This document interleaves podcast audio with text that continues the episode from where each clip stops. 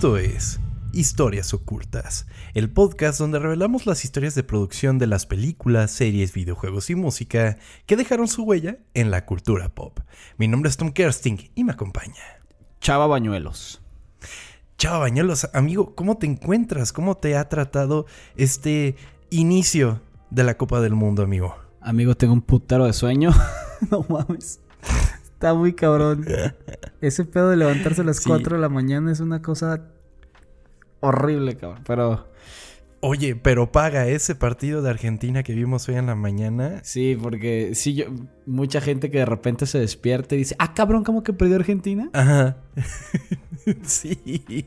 Y fue un gran partido de Arabia Saudita, pero eso lo vamos a conversar en nuestro nuevo programa llamado Ocultas FC, que si no lo han escuchado, es la mejor manera de que se informen del Mundial. Bueno, no, pero lo hacen con el toque de ocultas. Entonces, pues está Sí, bastante exacto. chido. no creo que sea la mejor manera. No, definitivamente no.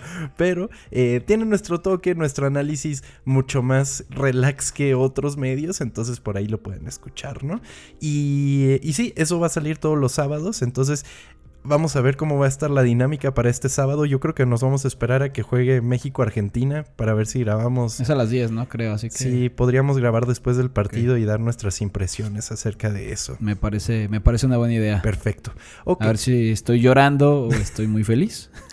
Pero bueno, amigo, entonces hoy tenemos que continuar con la historia de la FIFA y de la Copa del Mundo, ¿vale?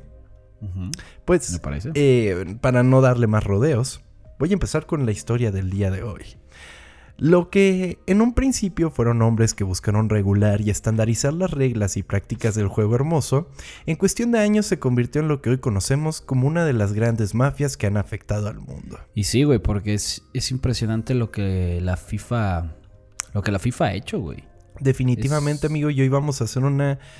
Una. Pues si bien no recapitulación, voy a estar contando muchas de las cosas que ha hecho la FIFA. Aquí ya nos vamos a olvidar más o menos de que de las copas del mundo, porque en el anterior pues era necesario contar cuándo pasaron las copas del mundo, pero a partir de ahora es prácticamente así como de que apenas mencionarlas, ¿sabes? Em, ok, me parece. pues después de una guerra mundial, la Segunda Guerra Mundial, que devastó a varios países y llevó a muchos a vivir terribles crisis, los torneos organizados por la FIFA podrían volver a suceder. Y así, en 1950, daría arranque la Copa del Mundo en Brasil, siendo el único país dispuesto a llevarla a cabo. Porque ¿qué pasaba? Todos los demás países pues estaban viviendo problemas económicos, ¿no? O sea, acababa de pasar bueno. una guerra muy cabrona y pues nadie se estaba animando a hacer unos, una Copa del Mundo. Entonces dijo Brasil, pues ni pedo. Vénganse. Ajá, cáiganle aquí, ¿qué onda? Los invito. Ajá. Em, ahora daremos un salto en el tiempo. Una vez que nuestro amigo Jules Rimet, el que habíamos mencionado como un gran presidente de la FIFA, Sí. pues dejó el cargo, pasó, pasaron varios presidentes hasta llegar a un señor llamado Joao Avalanche. Un condecorado eh, exatleta brasileño, miembro del Comité Olímpico de Brasil, vicepresidente de la Confe- Confederación Deportiva de Brasil y posterior presidente de la Confederación de Fútbol del 58 al 73. Ok. Ok. Este señor, Joao Avalanche, pues derrotó al inglés Stanley Rose por la presidencia de la FIFA. Todo en la FIFA se, desde un principio, era armado por votos y hasta hoy en día. O sea, todas las decisiones que se toman grandes en la FIFA se supone que son eh, por medio de votos, ¿no? Entonces, eh, Avalanche hizo un cabildeo en 86 países diferentes para la presidencia, a menudo acompañado por Pelé apelando a las naciones en desarrollo. Avalanche prometió una Copa del Mundo ampliada y una Copa del Mundo juvenil que podrían albergar estos países. Entonces, ¿cuál fue el plan de este señor? Dijo, bueno, pues yo voy a ir a los países que están en vías de desarrollo, a los países africanos, a los países centroamericanos. ¿Y esto por qué? Porque, como lo mencioné, la FIFA se basa en votos. Son votos. Entonces, hay confederaciones, digo, sí, hay confederaciones que tienen muchos más votos que otros. O sea, por ejemplo, la Conmebol está jodida. Porque tiene un número. ¿Cuántos son? Son, Son 12. 13, creo, si no me equivoco. 13. Entre esos, pues. Pero, por ejemplo, eh, la CONCACAF tiene todas las islas del Caribe. Hay un chingo. Y cada una de esas es un voto. Eh, la- Se me pasó, se me olvidaron las islas, pero la africana, por ejemplo, también son un montón de votos. Entonces este Sí. señor se dio cuenta de eso y dijo, güey, voy a hacer cabildo de estos lugares y voy a ganarme un chingo de votos, ¿qué pedo? Claro. Entonces... Que está cabrón. Porque es justo mismo, es, es justo lo que hizo Infantino, güey. O sea, el que está ahorita. Exactamente. Es lo mismito, estoy sorprendido. Y- Pero lo, lo hacen todos, güey. Lo hacen todos. Ahorita vamos a ver eh, también Blatter hizo exactamente lo mismo y otras cosas peores. Pero, pero sí, es la técnica que hay. Te tienes que ganar a donde hay un mayor porcentaje de gente que puede votar por ti. O sea, algo Pues que también los políticos hacen. Es que a ver, si tú eres de San Kitts y Nevis, güey. En tu vida vas a poder jugar un mundial. Si de repente dicen, ay, mira, tenemos este mundial de 42 de países, pues ya por lo menos tienes un poquito más de chances, ¿no? Pues sí te dan ganas de votar por ese güey. Exactamente. Avalanche era un visionario. Consideró que el fútbol tenía unas condiciones excepcionales para expandirse por el mundo. A esa idea global se aplicó durante todo su mandato, favorecido por la influencia de los satélites de televisión, claves en la ampliación de las fronteras futbolísticas en todos los continentes y por la multiplicación de federaciones integrantes de la FIFA. Que eso me parece fabuloso, güey. ¿Sí? Que, que hagas el- ya este, el, un fútbol que lo lleves a otros países y lo desarrolles, me parece una idea increíble, güey. Que ¿En lo papel? hagas. Sí. Ajá, ajá, que lo hagas para que tú ganar dinero es el problema. Exactamente. En papel suena increíble. Y es lo que debería de hacer la FIFA. Sí. La FIFA de alguna manera es una organización sin fines de lucro. Eso es lo que es raro, güey. Es lo que es raro, porque, o sea, todo el dinero que recauda debería ser reinvertido. Imagínate si la FIFA reinvirtiera todo el No dinero que gana, güey. Que, o sea, que pudiera invertirlo como a escuelas, no solo de fútbol, sino también de educación pública, yo que sé, Sí, que claro. pudieran hacer escuelitas y todo el pedo. Que en lugar de robárselo, hagan cosas así, estaría increíble. Y es que, güey, ¿cuánto dinero saca esa mamada? Miles y miles de millones. de Güey, dólares. si todos los equipos del mundial se llevan un chingo de lana.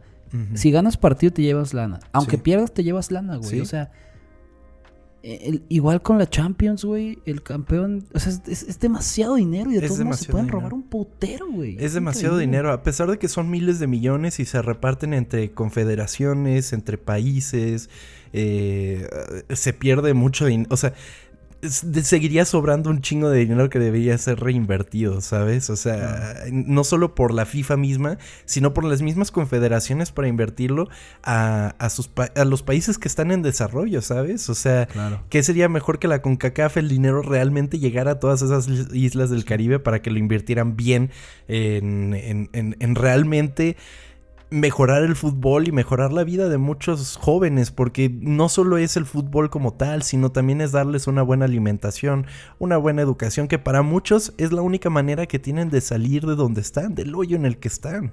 Pues es lo que, lo que plati- te platiqué el, el episodio de Ocultos FC, que si no lo escucharon aquí lo, lo repito. El cabrón este que cuando, no, no recuerdo el nombre, pero que Trinidad y Tobago va al mundial, o sea, es el único mundial al que han ido, Sí. Y se quedaron sin dinero, la, la Federación de Trinidad y Tobago se quedó sin dinero porque todo eso que ganaron se lo llevó el güey, el que era el presidente. Se robó todo, como, no se robó todo y Se inclusive todo, los bonos que le, que le habían prometido a los jugadores nunca les llegaron, güey.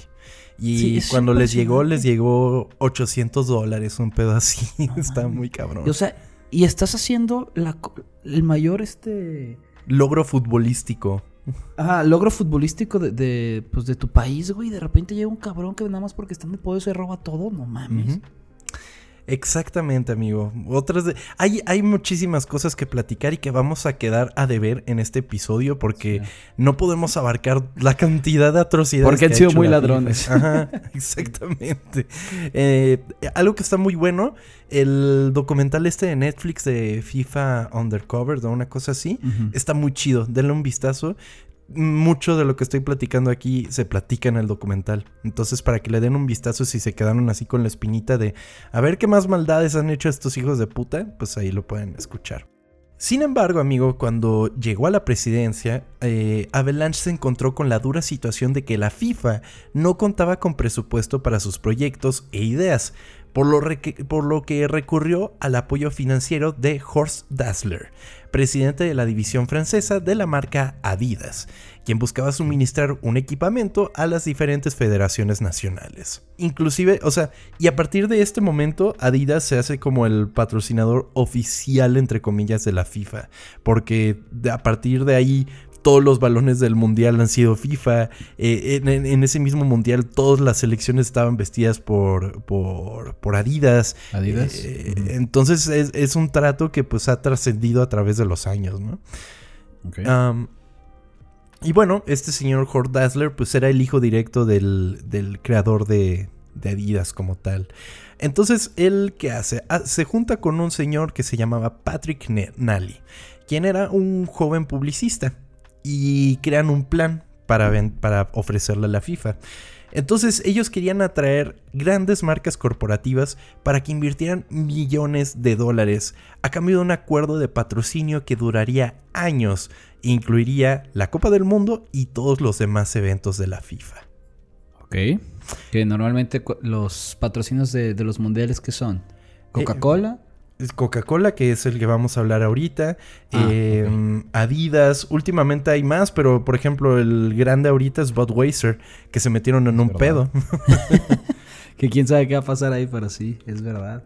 O sea, Budweiser no se va a quedar de manos cruzadas, por ejemplo. Eh, Bueno, también ahorita la aerolínea de Qatar, pero pues me imagino pues porque están ahí. Sí, Qatar Airways y todo el pedo. Pues sí. Eh, pues eh, Dazzler y Nally se abocaron a este tipo de negocio que se llamaría Empresa de Mercadotecnia Deportiva, la cual compraría los derechos comerciales de los eventos de la FIFA al por mayor y luego los revendería por partes a los patrocinadores con un amplio margen de ganancia integrado. Ellos en sí eran como la... eh, eh, ellos eran el vendedor. ¿Distribuidora? Ajá, la distribuidora de los derechos. O sea, la FIFA decía, bueno, tú... O sea, tú encárgate de este pedo y, y- y estos güeyes, pues lo que se encargaban era de dárselos a las demás empresas.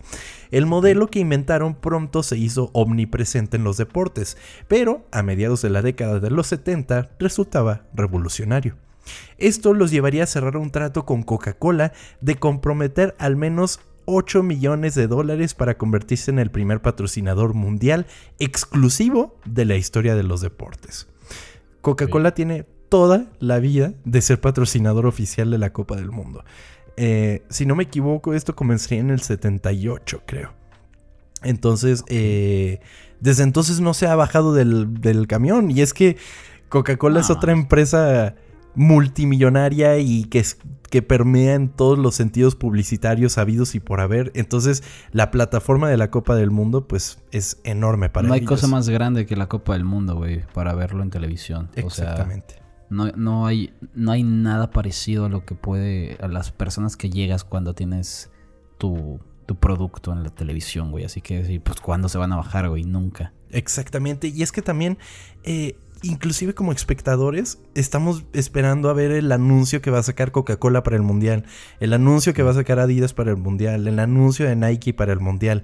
Eh, ya, ya te la sabes. Es, es un pedo similar a lo que es el Super Bowl, que en el Sí. medio tiempo sabes que van a haber anuncios cabrones y estás esperando expectante a ver qué van a hacer estas empresas con respecto al Mundial. Sí, es algo muy parecido, pero te, iba a comentar de que últimamente la Coca-Cola, bueno, ya lleva muchos años haciendo como comerciales ya bien X, ¿no? Antes recuerdo que eran increíbles y ahora es como que, ay, sí, la familia unida, una cancioncita atrás y alguien sirviéndose una coca. Pues es que Que también tiene que ver con que no lo necesitan ya, amigo. Sí, ya, ya. Pero ¿te acuerdas que antes era como decías, no mames, los anuncios de coca? Sí, estaban es súper como chidos. que- Sí, me acuerdo es mucho de, de la canción de Oasis y todo el pedo. Estaban padres aquellos. El de, ah, el de los osos, ¿te acuerdas? Sí, el de los ositos polares. Ese era increíble. Sí, no, pero es que, o sea, ya están tan implantados en la psique humana que no necesitan hacer anuncios. También eso es en parte la onda con Coca-Cola, güey. Alguna, alguna vez leí que es una de las palabras más conocidas en el mundo. No mames. O sea, de la que, ajá, que la gente lo pues lo, lo reconoce. No, no recuerdo cuál era la primera, pero Coca-Cola era de las, de las principales. Y era como, no mames. Algo similar, me acuerdo también de mm, los arcos de McDonald's. Son más reconocidos en el mundo que la, que la, que la cruz de, de Jesús, güey. No mames. Sí. Es que, güey, una Big Mac bien hecha, pero, bueno, pero que también fue otro patrocinador grande de la Copa del Mundo. ¿Te Ah, acuerdas? sí, sí, en cierto. Francia 98 que daban juguetitos Sí. en, en la cajita feliz y todo el pedo. Qué bonito. Es- Este, el pajarito, no me acuerdo cómo se llamaba. De el azul con rojo. Futix. Futi- Sí, es. Ah, sí, cierto, tenía de esos. ¿Cuál fue tu primer copa que recuerdas? Pero que recuerdas bien. Es recor- recordar bien la del 2002. O sea, Ajá, me acuerdo igual. de haberme despertado temprano para algunos partidos. La del 98, pues ya estaba vivo. La del 94 también, pero claramente no me acuerdo de esas copas, güey. Sí. Em, pero, pero sí, la, la del 2002 Que- probablemente sea Sí, mi 2002 principal recuerdo. también. Porque hasta me acuerdo que con mi familia fuimos a festejar a la Minerva, güey. Y se armó un desmadre increíble. Me acuerdo perfecto. Es que hay mucho brasileño. ¿verdad? Sí, con batucada y todo el pedo estuvo Qué chingón, chido. güey. Sí, yo también recuerdo mucho. Sí, pues la primera es Corea-Japón, tomándome una. Una Pepsi Limón. no sé por qué me encantaba la Pepsi Limón. Ya no existe aquí en México, pero era increíble y sí veía esos partidos. Te- o sea, te estaría mintiendo durísimo si te digo del 98, porque sí, desde que tengo uso de, o sea, eso de razón, yo estoy enamorado de Zinedine Zidane, güey. Y según yo recuerdo estarlo viendo jugar en la 98, pero no mames, no me acuerdo. Tampoco me quiero ver como un compa que, que tenemos en común, este llamado... No nos escuchas, así que te voy a insultar. Que ese cabrón... ese cabrón nació en el 93, güey. Y el cabrón dice que se acuerda de cuando las chivas fueron campeones en el 96, güey. Y yo le digo, no mames, cabrón, tenías tres años, ¿qué chingados te vas a acordar? Y el güey dice, no, claro que sí me acuerdo, güey. Y yo de, no, no, no te acuerdas de nada. Pero ya, perdón, decir eso. No, sí, está bien. está bien, amigo. También es, es lo padre de la Copa del Mundo, que te quedan recuerdos muy chingones. Sí, siempre hay recuerdos cuando, o sea, con todos, güey. ¿Dónde viste tal gol, tal partido? Sí, exacto, exacto. O sí, totalmente. Pues eh, la firma creada para llevar esta mercadotecnia, o sea, lo que hizo este señor Dazzler, eh, se comenzó a llamar International Sports and Leisure. ¿Ok? Y prontamente se le agregaron los derechos televisivos como un activo sumamente importante, ya que la popularidad del deporte cada vez era más grande.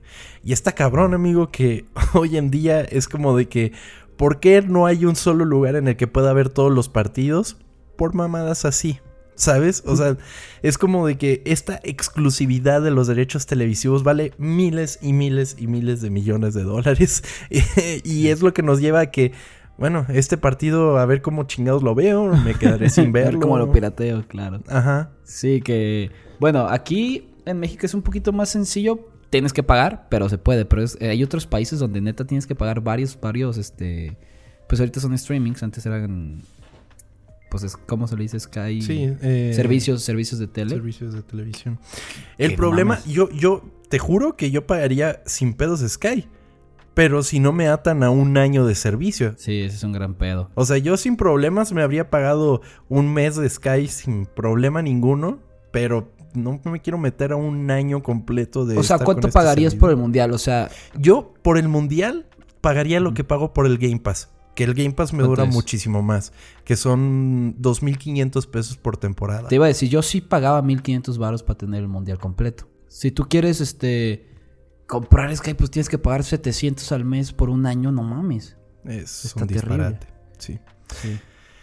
Eh, y, y pues bueno, entonces ahí estaba el negocio de International Sports and Leisure. Y acuérdense bien de este nombre, porque después lo voy a volver a mencionar. Con esta inyección económica, Avalanche comenzó a trabajar en lo que había prometido. Aumentó las plazas de participantes en la Copa Mundial, con más lugares para África, Asia y Oceanía, además de organizar las primeras ediciones de la Copa Mundial Femenina y los Mundiales Sub-20 y Sub-17. De alguna manera, hizo lo que tenía que hacer, ¿no? O sea, esto está bien. Hasta ahorita yo estoy escuchando puras cosas buenas. Sí, mantente con eso en mente. Claramente, este sistema resultó sumamente beneficioso para Avalanche, mientras que la FIFA ingresaba unas cantidades de dinero cada vez más monstruosas. Sin embargo, como todo trabajo político, los aliados se convierten en lo más importante, por lo que Avalanche encontró en un joven suizo llamado Joseph Blatter un empleado y mano derecha importante, llegando rápidamente al puesto de secretario general en 1981. Ya escuchando este nombre sé que no va a terminar bien este pedo, güey. Exactamente. Este güey básicamente se hizo el lamebotas de Avalanche desde un principio. Y pues en chinga eso lo llevó a ser el secretario general de la FIFA. eh, Sí, que- En cuestión de unos años. Que si usted no le gusta el fútbol y está escuchando esto, eh, impresionante. Pero Blatter, es que- ¿qué será? Como el... Cabrón, no sé, como el Voldemort del fútbol, cabrón. Sí. O no sé cómo explicarlo. Es el... Uno de los cabrones más malos que han existido en la historia de este deporte, güey. Con el tiempo, Blatter dejaría ver sus verdaderas intenciones y buscaría quitarle el puesto a su propio mentor en 1994, hasta ser coronado presidente en 1998, después de promesas similares a las de su antecesor, además del uso de sobornos para convencer a miembros de la FIFA para que votaran por él. Y esto está comprobado. Sí, se dieron esos Sí, sí, sí. sobornos en el hotel que se reunieron para hacer eh, la votación y empezaron a correr sobres cafés, específicamente cafés, que incluían dinero para que votaran por eh, Joseph Blatter. Um, y pues bueno, también hizo promesas del tipo que las hizo Avalanche, pero este güey se fue más extremo y dijo, yo voy a hacer que llegue la Copa del Mundo a Sudáfrica. Cosa Sí. que el cabrón logró. Um, pues ok, entonces él llega para ser presidente en el 98. El reinado de Blatter comenzaría una vez terminada la Copa del Mundo en Francia. Sin embargo, la primer bomba caería en mayo de 2001, cuando, cuando International Sports and Leisure se declaró en bancarrota, cuando se había comprometido en Cabrón. 1996 a pagarle a la FIFA 1.600 millones de dólares por los derechos comerciales y televisivos de los mundiales del 2002 y del 2006, pero la firma se había quedado sin liquidez tras haberse extralimitado en múltiples acuerdos. Ok. Eso es lo primero con lo que tiene que batallar este güey. Que eh, International Sports and Leisure cae en bancarrota, no les pueden pagar y pues ahí que procede. Pues los demandas, ¿no? La FIFA presentó una demanda contra la empresa acusándolos de sospecha de fraude, malversación de fondos y administración comercial desleal. Sin embargo, Blatter, que fue reelecto en 2002, sospechosamente retiró la denuncia a International Sports and Leisure en 2004. Ah, cabrón. Pero bueno, el pedo es que Blatter dijo, no, no, no, no hace falta, no hace falta la demanda, ¿qué pedo? Y entonces digo, ok, güey. Entonces, ¿qué es lo que pasa por ahí? Un fiscal suizo llamado Thomas eh, estudió registros bancarios de todo el mundo, así como los documentos incautados en una redada de la sede de la FIFA en 2005. Hildbrand comenzó a armar un caso descomunal alegando que la International Sports and Leisure había pagado millones de dólares en sobornos y mordidas a funcionarios deportivos a cambio de contratos de derechos de televisión y de mercadotecnia. Entre esos, el que más estaba recibiendo eh, durante muchísimos años, pues fue el señor Avalanche. Híjole. Todo iba bien con ese cabrón. Exactamente, el cabrón estaba recibiendo muchísimo dinero eh, solo por el hecho de vender a, a ISL pues, los derechos y que estos cabrones recibieran aún más dinero y pues bueno, ahí puro dinero por debajo de la mesa, ¿no? Oye, pero qué pendejo, ¿por qué? re- Bueno, Porque él seguramente estaba metido también en ese pedo, pues él era el secretario general, seguramente también le caía su mordida y el cabrón pues retira la demanda. pero iba a ser como bien obvio que la gente iba a decir, mm, Exactamente. ¿por? No, no sé. Exactamente, porque igual y en una de esas ISL es como de, a ver, tú, demandante, ¿qué, pedo con esto, no? Y pues ya le Sí. quitas toda credibilidad, ¿no? Entonces, Sí, claro. eh, pues eh, eh, terminaron quitando la demanda y pues tarde o temprano la investigación de Hilbrand reveló pruebas de que entre el no- en 1989 y 2001 se hicieron transferencias electrónicas de al menos 22 millones de dólares en pagos ilícitos a través de una complicada serie de compañías que controlaban Joao Avalanche y su yerno Ricardo Teixeira, quien era presidente de la Confederación de Fútbol de Brasil. 22 millones, no mames. 22 millones. O sea, transferencias de 22 millones, no una transferencia de 22 Sí. millones. Eh, Sí, sí, Y pues estos güeyes pues hacían el pues lavado de dinero de alguna manera, hacían empresas fantasma y llegaba el dinero pues a los bolsillos de estos cabrones. No mames. Yep. Es que, güey, es impresionante. Ya. O sea, es que están. Estamos hablando de- del deporte con más gente que ve y lo, y lo practica y, y los jefes haciendo estas madres. Exactamente, amigo. Es impresionante. Es impresionante y es triste también. Sí. Yo, yo estaba escribiendo esto y el párrafo que, que- que pasaba era como de puta. O sea, y se va a poner peor. El exsecretario general de la FIFA, Michel Sen-Rufinen, postuló eh, uno de los informes de 30 páginas más extensos, reveladores y condenatorios, centrados en las malas prácticas y la mala gestión financiera utilizada expresamente por Joseph Blatter y sus diversos compinches dentro de la, organización. El informe de Sen Rufrinen eh, sobre mala gestión, irregularidades financieras, prácticas de cuentas engañosas y manipulación organizativa resultó poco en ese momento. Sin embargo, arrojó una gran sombra de dudas sobre las ramas ejecutivas de la FIFA. Entre las acusaciones de mala gestión financiera y las preocupaciones sobre sobornos, la corrupción de la FIFA también es conocida por clavar sus garras en cosas como mejoras del juego, entre comillas, adaptando las reglas en el fútbol para beneficiarse a sí mismos en capacidades financieras o sobornando equipos y países a través de la limitación de recursos. Ok, entonces le metían cosas caras a la- al, al juego, ¿cómo? No, o sea, adaptar reglas, por ejemplo, digamos, el ojo de águila, ¿no? Eh, Ah, y así es que. ese tipo de implementos fue como de que o se negaban a utilizarlos. Por ejemplo, el VAR. El VAR tardaron muchísimo tiempo en ponerlo Sí. y desde cuándo podrían haberlo incluido. Sí, es Y, verdad. y puedes tener tus dudas alrededor del VAR, pero bueno, es, es Sí, es algo que, que, puede ayudar. Antes, pues digamos, si querías amañar un partido, pues era más fácil que ahorita. Claro, totalmente. Ahorita. Y por ejemplo, uno de los ejemplos importantes de esto es que, por ejemplo, en el estadio no te presentaban repeticiones. Entonces, de esa manera, ni los aficionados ni el árbitro podían ver las repeticiones de lo que pasaba, ¿no? Entonces era como Sí. de que, ah, pues ya, seguimos. sí, qué mamada. No, sí, aparte veías otros deportes que ya estaban como súper avanzados en eso y era como, no mames, Sí, ¿por qué aquí no hacemos nada? exactamente, exactamente. La tecnología también aplicada a otras cosas que... Que bueno, mucha gente está en contra de que esté tan ya tecnologizado el fútbol. Por ejemplo, ahora con este fuera de lugar automático, eh, Sí. mucha gente se está quejando del fuera de lugar Es que automático. supongo también es cuestión de que te vayas acostumbrando, ¿no? Porque Sí. pues sí, gracias a estos güeyes estuvimos con un fútbol que era pues de muchos errores arbitrales y yo escucho a mucha gente que dice, "No, pues es que el fútbol tiene que tener árbitros que tiene que tener ese error humano." Es como que No necesariamente. no, no, no, O sea, lo o sea, haces legal. eh, mucha gente, y hablando del partido de, que vimos hoy contra Argentina, y no por hablar del partido como tal, mucha gente estaba diciendo, ¿cómo puede ser que sea fuera del lugar que esté un brazo adelantado?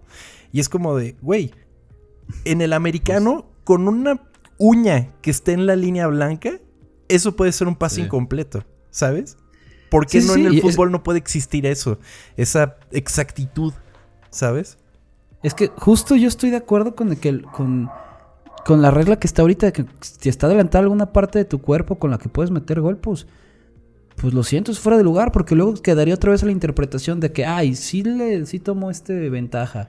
Ah, no, no tomó ventaja. Es como, güey, mejor ten las reglas claras. El único problema que tenemos con el VAR es que se utiliza de ciertas formas, o sea, de formas diferentes en un partido y en otro. Sí. Y es como, hay que. A lo mejor, pues es este, pues, esta curva de aprendizaje, güey. Pero espero llegue un punto en el que sea lo mismo en Estados Unidos y en, en China, güey. Porque si de repente ves que marcan cosas diferentes cuando es la misma jugada. Exactamente. Inclusive en el mismo, en los mismos torneos. Sí. En la Copa del Mundo también nos ha tocado ahorita faltas que sí son faltas en unos partidos y en otros no. Y es como de, ok, bueno.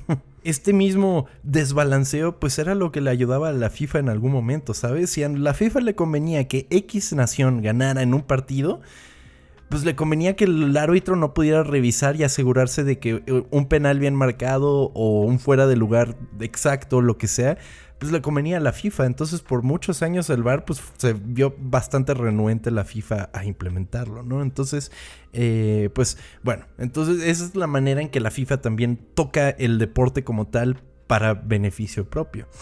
Continuando, pues la FIFA también se ha visto envuelta en problemas laborales que quebrantan los derechos humanos. Por ejemplo, los empleados sudafricanos que construyeron las instalaciones de la Copa del Mundo de 2014, ganando de poco a nada, lo que eventualmente provocó huelgas e incluso algunas muertes en relación con el proyecto. También para el Mundial de Rusia, la FIFA fue el único culpable en relación con salarios atrasados y no pagados además de permitir que los trabajadores sin protección trabajaran en condiciones climáticas extremas hasta menos 25 grados centígrados y el incumplimiento de contratos de trabajo legalmente vinculantes hasta 6 sitios de construcción de instalaciones de la Copa Mundial. No mames. Menos 25 grados centígrados. O sea, estos cabrones estaban a menos 25 y el otro día estaba viendo que los de Qatar en verano llegaban a los 55 grados centígrados trabajando. O sea, el completo otro extremo, güey, y, e igual de terribles y horribles. Ya sé, güey. ¿Qué estará peor? No sé, los dos deben de ser horribles, güey. O sea, a los menos 25 grados se te congela la nariz y se te cae, güey. Pero a los 55 se te derrite, güey. O sea, ¿qué prefieres? pero estás trabajando, así que por lo menos tu cuerpo se calienta poquito, ¿no? Pues sí, puede ser. Los que... A 55 grados, no mames. Sí, sí, sí. Está terrible, está terrible. Y, y que inclusive han sido mundiales...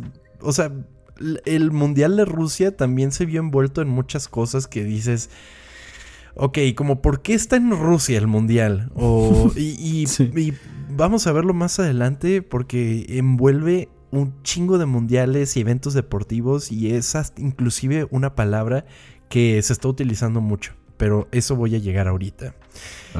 El, 25 de, el 27 de mayo del 2015, el Departamento de Justicia de Estados Unidos reveló una acusación penal de 47 cargos y 164 páginas que acusaba a siete ejecutivos de la FIFA de haber recibido 150 millones de dólares de soborno durante un periodo de más de dos décadas.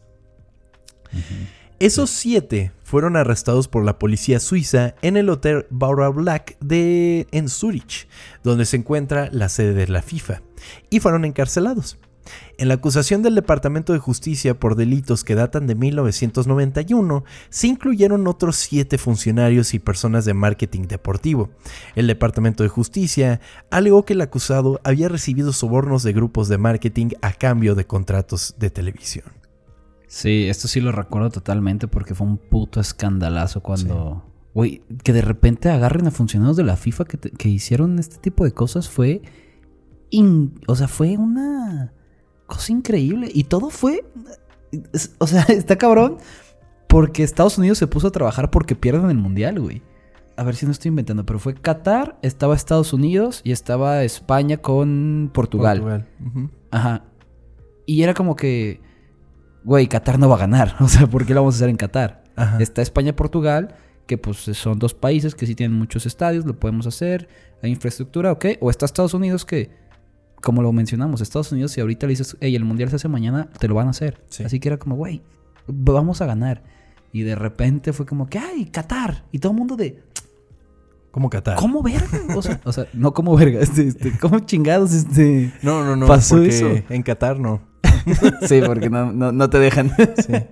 Y ahí, según yo, fue los de Estados Unidos dijeron, ah, no mames esto está muy extraño. Y se pusieron a, pues, a investigarlos y pues se dan cuenta de estas cosas. Y salió toda la podredumbre. Órale, eso es un gran punto, amigo.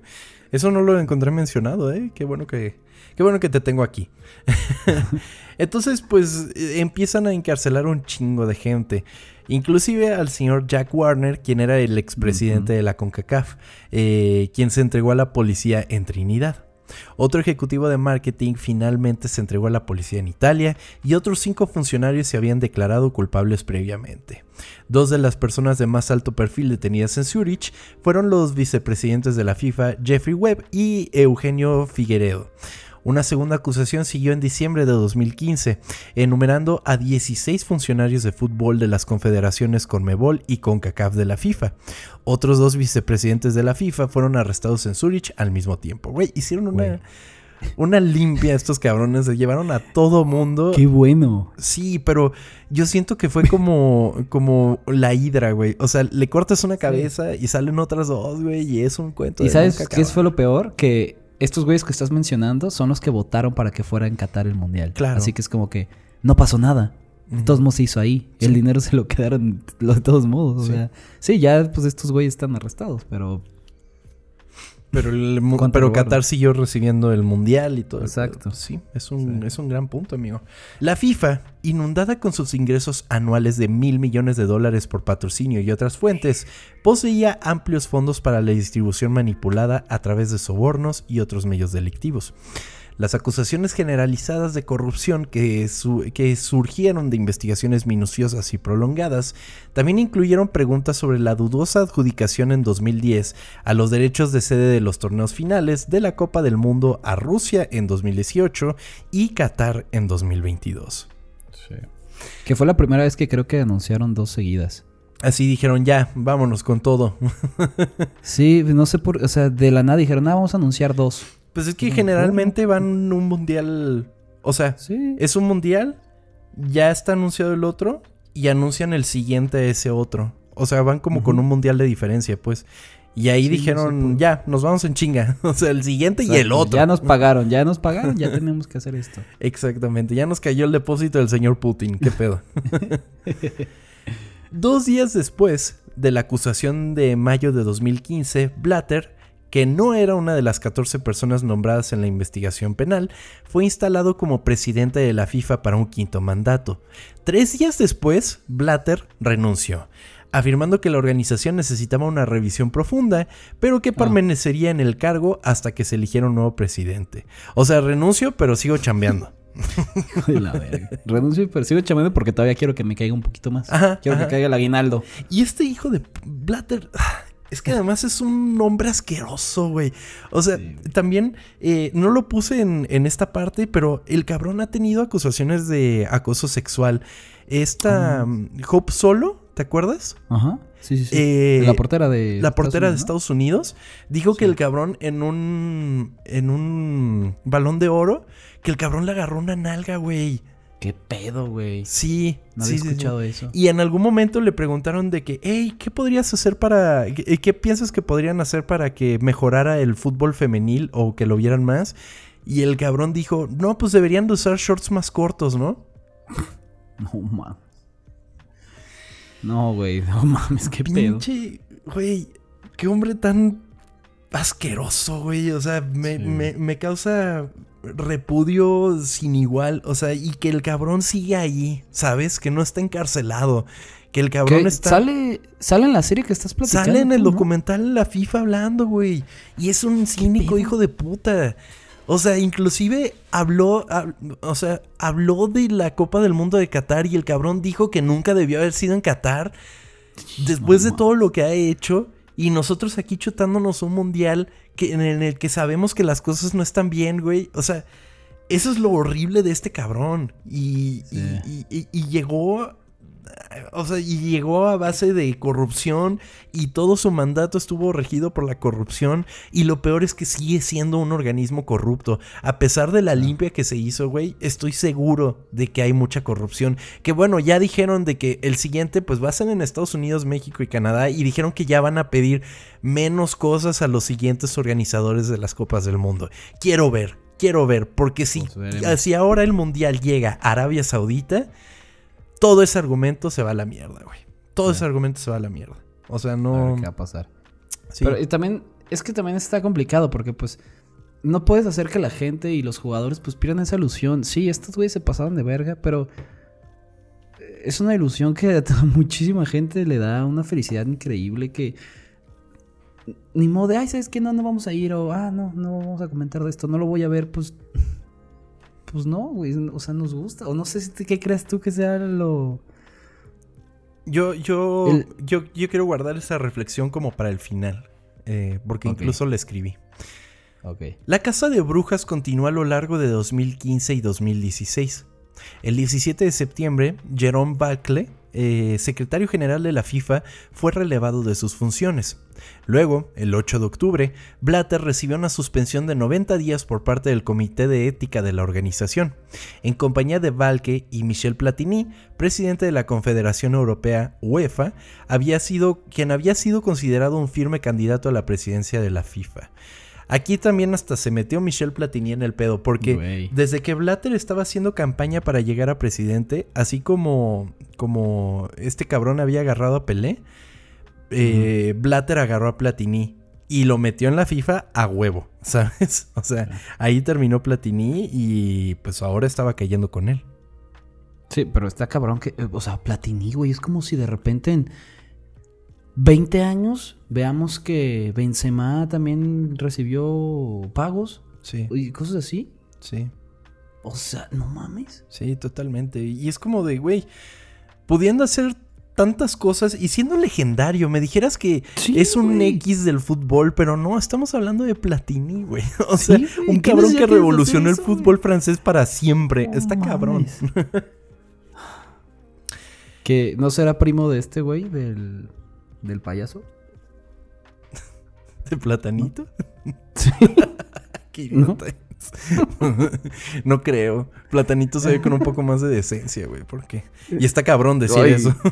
y- y está cabrón, eh. El 21 de diciembre, el mismo comité impulsó una suspensión de 8 años, tanto a Blatter como a Platini, por un pago desleal de 2 millones de dólares realizado a Platini en 2011. Platini perdió su apelación y renunció a su puesto en la UEFA. En junio de 2016, una investigación realizada por un bufete de abogados estadounidenses empleado por la FIFA pareció revelar que Blatter y Valque habían firmado el pago y las bonificaciones del otro para las Copas del Mundo de 2010 y 2014, con sumas que en conjunto ascendían a 80 millones de dólares, güey. Es que además lo que, lo que verdaderamente emputa y que ya hemos dicho, porque podemos enojarnos porque es un chingo de dinero, pero lo que emputa es que ese dinero no llegó a donde verdaderamente tuvo que haber llegado. Y no estamos hablando de al- a, las confederaciones o a los jugadores, no, a cosas que de verdad le tendría que estar invirtiendo la FIFA, que es lo que ya hablamos, a escuelitas de fútbol, a mejor nutrición en diferentes países, que las confederaciones verdaderamente invirtieran en los chicos jóvenes que Sí. necesitan del fútbol para subsistir, para crecer, para, para alejarse por lo menos un poco de, de- de la... Va a sonar horrible, pero de la mierda en la que están viviendo, güey. Sí, claro. Es que mira, de esos 80 millones de dólares, güey, te vas a estas islas en, en, en CONCACAF y abres escuelitas para que los, estos morros vayan creciendo, vayan desde chiquitos con el fútbol y así. Y haces que, que, que, no sé, esta isla de Surinam ten- empieza a generar mejores jugadores y así. Y haces eso en todo el mundo, güey, con el dinero que obviamente tienes. Y mejoras el espectáculo, mejoras vidas, güey. Un chingo de, de gente va a estar bien. O sea, pero no, te lo quieres chingar y 80 millones de dólares, ¿en qué chingas te los vas a mamar? Exactamente. Pinche Blatter anciano, güey. Ya ni los vas a usar, güey. Sí, güey. Para muchos observadores, la verdadera vergüenza de las revelaciones de la corrupción generalizada en la FIFA fue la percepción pública equivocada de que la empresa multimillonaria estaba interesada principalmente en el fútbol. Aunque la FIFA nombró oficiales de partidos, financió cursos de instrucción y organizó una variedad de competencias masculinas, femeninas, y juveniles, el objetivo real de la organización parecía ser adquirir grandes sumas de dinero en patrocinios licencias de televisión y marketing, pero sin embargo probablemente no se pudo rastrear dónde se filtró el dinero serio y a lo largo de los años en medio de los rastros de papel triturado y las computadoras destruidas. Es dinero que nunca vamos a saber en bolsillos de quién terminó, güey. Hijos de puta, güey. Que, que no está mal que la FIFA quiera hacer dinero, pero que ese dinero se invierta, güey. Pero Por no, pues, supuesto, y es que, o sea, y entiendes que el presidente de la FIFA tenga que ganar un chingo de dinero. Claro, pues sí, lo claro. tiene que ganar. Está en un puesto que es inclusive de un nivel político muy cabrón. Muy, muy, muy Sí. cabrón. No entiendes que tenga que pasar eso. Entiendes que tengan que darle dinero a las confederaciones y que lo tengan que invertir en sus ligas, en sus estadios, en lo que sea. Se entiende, se entiende. Lo que es inaceptable es ese dinero perdido ese dinero que no está y que no llega a nadie. Porque inclusive yo estoy seguro de que el dinero que da la FIFA a las confederaciones, la misma confederación se los parnea de su manera, ¿eh? O sea, llegará a ellos, pero de que la confederación lo reparta de una manera adecuada, yo lo dudo un chingo. Lo dudo un chingo. Pues ojalá sí, ojalá sí lo hagan, güey, porque qué tristeza. De verdad que sí, de verdad que sí. Pues eh, Joseph Blatter y Michel Platini fueron suspendidos y condenados con ocho años de suspensión de toda actividad relacionada con el fútbol por el Comité de Ética de la FIFA. Comité de Ética de la FIFA, qué curioso suena eso, ¿no? ya sé. Saltando a la copa que actualmente vivimos, desde su, su elección como sede de la Copa del Mundo en 2010 se levantaron sospechas. Organizar el torneo en el Medio Oriente le permitiría a la FIFA expandir su participación de mercado en la región y los oligarcas de Qatar son socios comerciales atractivos para las futuras empresas de la FIFA. Mm. Y es que no solo es en la FIFA directamente, sino que ya se están metiendo con, o sea, bueno, tienen tiempo haciéndolo, pero pues ya equipos enormes que tienen un capital así incalculable, pues le pertenecen a esta gente, güey. A la misma gente que organizó este mundial. Sí, pues el, pues el PSG, güey. O sea, Sí, con el Qatar, Airways enorme en el pecho, ¿no? O sea. Qatar este es dueño del PSG, güey. O sea, y que tus dueños sean así de, pues, corruptos, güey. Es increíble. Que cuando, cuando llevan a Qatar el mundial, estos güeyes dicen, queremos llevarlo aquí para mejorar el fútbol y que la gente en Qatar aprenda de esto. Y yo de, pues, ok, como dijiste tú, el mensaje está bien. Pero no lo hiciste por eso. Lo hiciste porque te dieron quién sabe cuántos millones, güey. Claro, exactamente. Y, eso no está bien. No, definitivamente no. Hasta me pongo de malas nada más de acordarme, o sea, de, ver esto. A pesar de las facilidades económicas de la zona, ha sido expuesto que al menos 6.500 trabajadores migrantes han muerto en Qatar desde que se otorgó el torneo al país en 2010. Las muertes de los trabajadores han, sido un tema constante en Qatar debido a su sistema llamado kafala. Em, el kafala, amigo, es un sistema en el que el Estado otorga permisos de patrocinios a individuos o empresas locales para emplear trabajadores extranjeros. El patrocinador cubre los gastos de viaje y proporciona alojamiento, a menudo en alojamientos tipo dormitorio o, en el caso de los trabajadores domésticos, en la casa del patrocinador. En lugar de contratar directamente a una persona, los patrocinadores a veces utilizan agencias de contratación privadas en los países de origen para encontrar trabajadores y facilitar su entrada en el país de acogida. Suena increíble en el papel. O sea, suena, suena bien. O sea, van por gente para que trabaje y pues está chido, ¿no? Amnistía Internacional reveló denuncias de los mismos trabajadores de haber sufrido todo tipo de abusos, como robo de salarios, horas de trabajo excesivas, condiciones de vida y de trabajo peligrosas, así como abusos físicos y sexuales. Verga. Está muy cabrón. Ahí eh, justo antier salió, bueno, el domingo en el programa de John Oliver empieza a hablar del Mundial de, Qatar y muestran partes de, de, un documental o bueno, de un reportaje en el que te muestran las casas que viven los trabajadores de Qatar. Y son condiciones tristísimas, infrahumanas, de que ocho hombres viviendo en una habitación súper pequeña, en literas, o sea, ahí tienen que dormir, con un baño para una cantidad enorme de gente, una cocina que no funciona, que está terriblemente acondicionada, o sea, con poco, con poco aire en un lugar que hace un calor así, eh, o sea, enfermizo. Están en medio del desierto, ¿no? Y no tienen ni siquiera un, espacio en el que puedan vivir tranquilos, además de que se parten la madre trabajando. Y no solo se parten la madre, se matan trabajando, ¿sabes?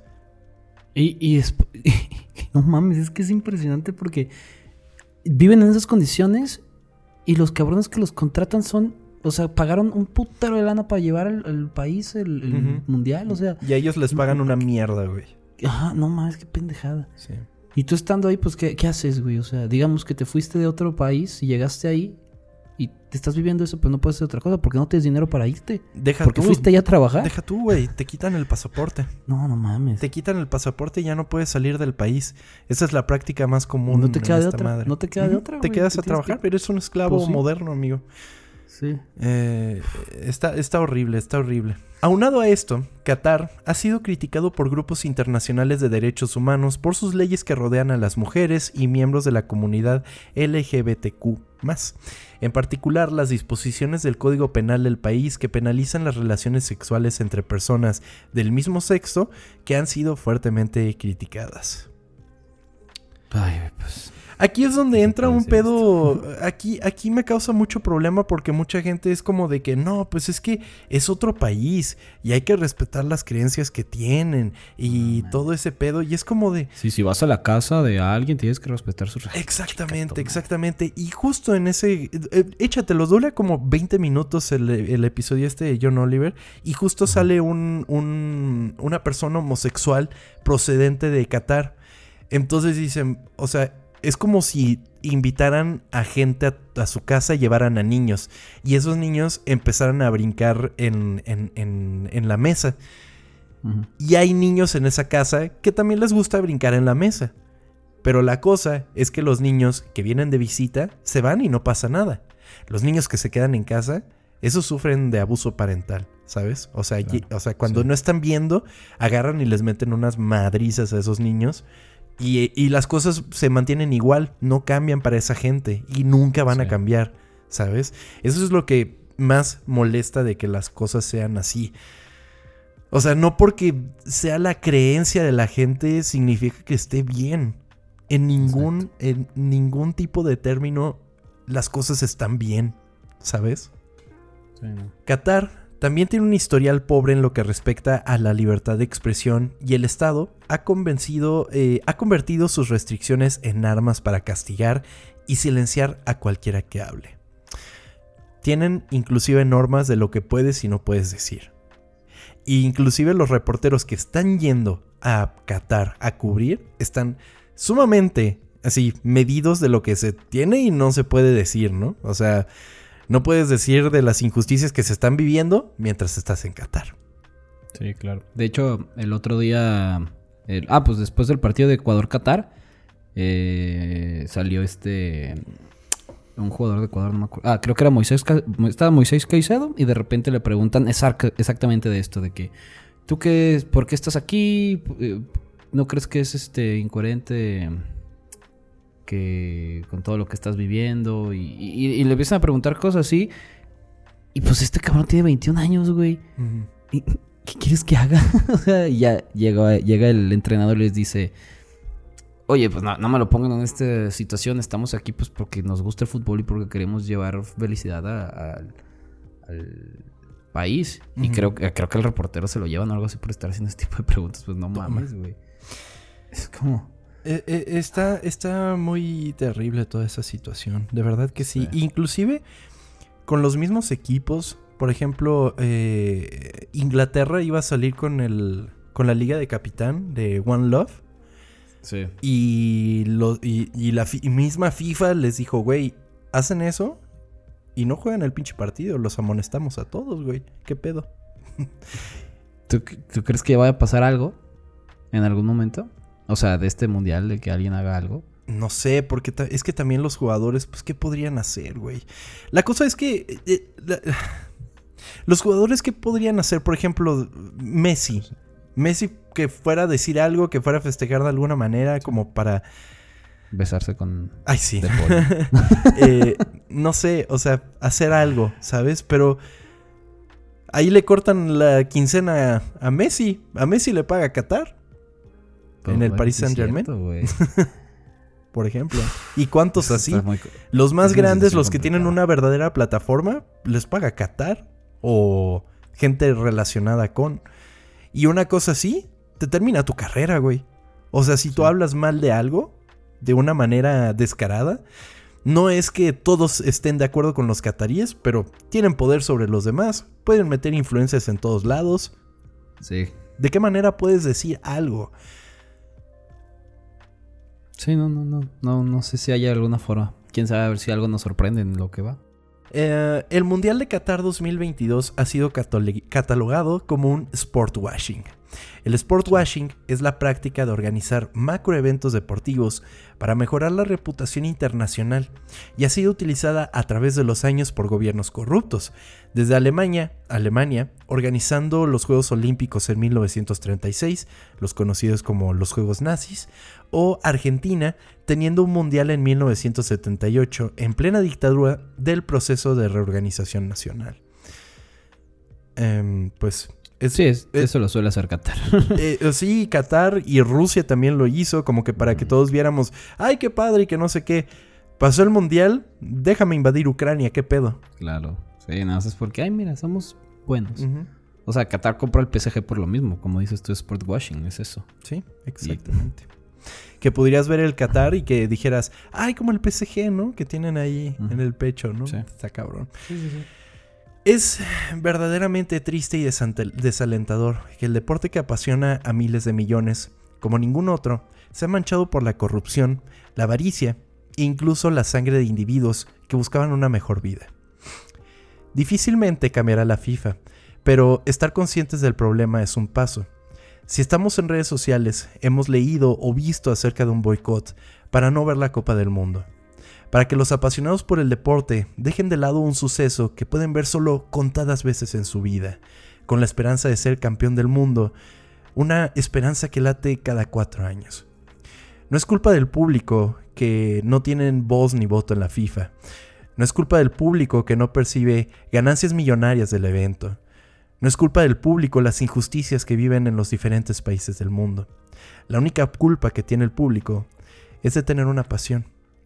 El cambio no lo tiene que hacer aquel que se envuelve en su bandera, ni siquiera aquel que sale a dejarlo todo en la cancha por su nación.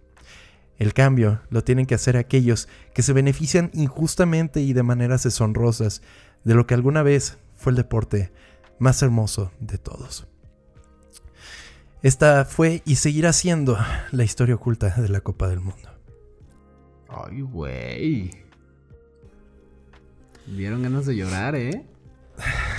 pues es que está cabrón, amigo. O sea, es, es, verdaderamente horrible la situación que se está viviendo y, y, es inevitable de alguna manera sentirse culpable. Y es algo que yo he sentido en estos días y que, me, y, que de alguna manera me, me, me fastidia porque no puedo disfrutar esto que he disfrutado pocas veces en la vida, solo por el hecho de que, puta madre, las cosas que están pasando alrededor y, yo estoy aquí, de alguna manera me hacen sentir culpable y deberíamos de ser los últimos en sentirnos culpables solo por el hecho de que queremos ver a los países competir en una justa deportiva que en algún momento significó algo más que un beneficio monetario para gente de la verga y horrible.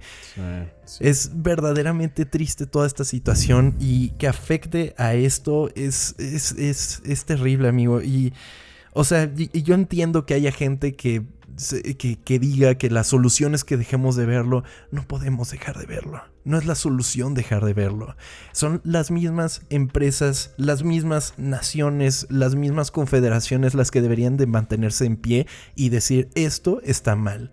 O sea, esta, esta no es la manera en la que debería de, de, jugarse este juego, ¿sabes? No, no debería de, involucrarse algo que es solo eso, un juego. Y un juego que apasiona a miles y millones de personas. Y de verdad, como público, nosotros qué podemos hacer?